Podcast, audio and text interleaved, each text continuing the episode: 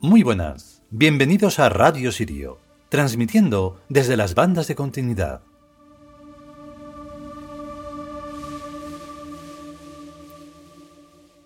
Lo sé, sé que en capítulos anteriores o locuciones o como queramos llamar a esto, todo menos la tontería de podcast, eh, ¿de qué estoy hablando cuando digo que es lo que está pasando?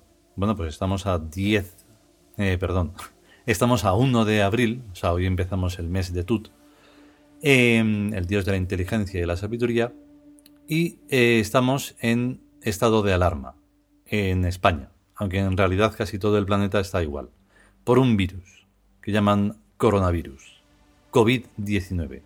Unos lo llaman de una forma, otros de otra. Siempre hay que despistar y con ello, con la mentira, pues estar las cosas como están. Entonces, por eso nos referimos a la situación en la que estamos. Y por eso hay que evolucionar en esta situación en la que estamos porque no solo vale una revolución. Las revoluciones no hacen más que enquistar la cosa, porque el ser humano no evoluciona. Entonces, en este capítulo, pues hablamos de evolución. Y esa evolución tiene que ver con la voluntad. Y por eso en algunas ocasiones em, se ha hecho referencia a esa voluntad. Yo no la voy a hacer, porque algunos me tienen el cliché mm, ahí para saltar y no vamos a permitirlo. Eh, lo que decimos dentro, pues se, puede, tomar con humor, eh, es mejor, porque así se quita drama al asunto y ya está. Pero es una opinión y es una idea, pero no es una acción. Así que calma. Al final, todo el mundo muere. Por desgracia, todo el mundo reencarna reencarna inconsciente, reencarna olvidadizo y todo eso es un retraso para esa evolución. Vamos con el capítulo.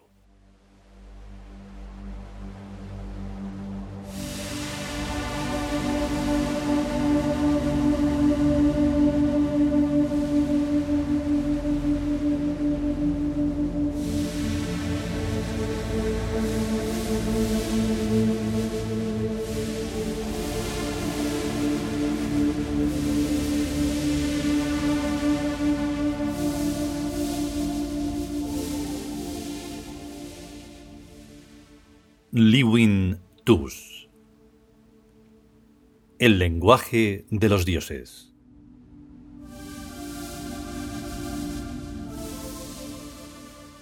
Seis.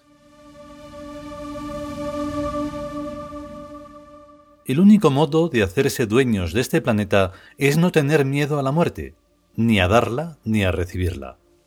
Para darla hay que ser fanáticos o creer en la reencarnación y para recibirla hay que ser fanáticos y querer en un paraíso de los monoteístas o creer en la reencarnación. En ambos casos, la reencarnación deja la conciencia tranquila y con ganas de matar a más gente para hacerles el gran favor de darles nuevas oportunidades de vida honesta e inteligente. El fanatismo es importante, pero no imprescindible, pues lo que se hace con lógica tiene más fuerza que lo que se hace con la cerrazón mental, que también tiene mucha fuerza, pero no tanta. Así pues, todo depende de la cosmovisión que se tenga. Si se piensa que en este planeta solo se vive una vez, mal se puede creer que sea bueno quitarle la vida a la gente. Pero si se cree que en este planeta se reencarna uno cada vez que se muere o lo matan, morirse o matar a la gente no tiene gran importancia. Pues creer en la reencarnación universal automática permite conservar el humor hasta lanzando bombas atómicas a los cinco continentes de este planeta, o a los seis continentes, si se cuenta la Antártida. Por tanto, una buena geopolítica debe empezar por una buena religión, y una buena religión debe empezar por una buena reencarnación universal automática de todos los seres y de todas las clases de seres, como bien puede verse en biología, en zoología y en plantología o botánica. La única cosa que explica que los gorriones sepan volar sin recibir antes cursos de aviación y haberlos aprobado es que se acuerdan de cómo hay que volar desde una reencarnación a la siguiente. Y así pasa con todo.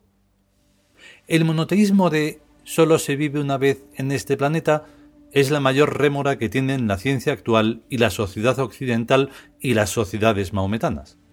Es el gran atraso. A los monoteístas conviene matarlos, para que se reencarnen. Y a los que enseñan los monoteísmos conviene rematarlos cada vez que se reencarnen, para que dejen de decir esa mentira. Y a los ateos también conviene matarlos y rematarlos, a fin de que se enteren de una puta vez de que los dioses existen y de que los dioses somos nosotros mismos y solo nosotros. Quienes digan Dios, a la trituradora. Quienes digan Alá o Jehová, a la trituradora. Quienes digan que los dioses no existimos, a la trituradora. Y ya veréis cómo nadie vuelve a decirlo. Las grandes verdades hay que aprenderlas desde chiquititos. Las grandes mentiras se vienen enseñando desde chiquititos y por eso vienen durando y repitiéndose desde hace ya veinte siglos. Pero con unas buenas trituradoras se arregla la cosa en un plis-plas. Esta es la voz de los dioses y es el lenguaje de los dioses. No hay otro. Podemos dulcificarlo todo lo que se quiera, pero en el fondo siempre viene a decir que es la voluntad divina la que se cumple. Es una cuestión, por tanto, de voluntad. Y como es una cuestión de voluntad, las voluntades poderosas son las que acaban por imponerse a las voluntades que no son tan poderosas.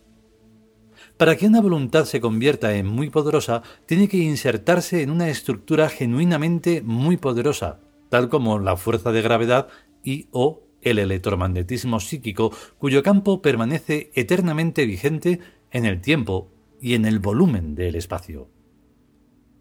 Las voluntades humanas se insertan en la musculatura propia o ajena, como las voluntades animales, pero las voluntades divinas se insertan en las fuerzas de la inteligencia que siempre son desconocidas y misteriosas.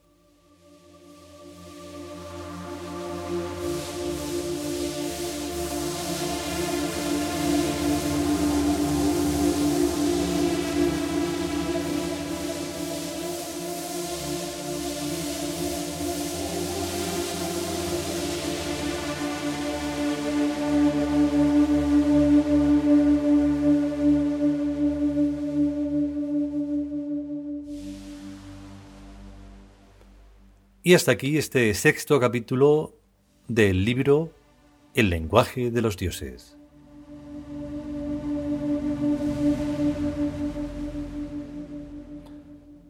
Pero así es como se actuará cuando llegue el momento, cuando ya haya una, no sé cómo decirlo, una estructura en la que se permita que la conciencia sea la que, la que gobierne la vida.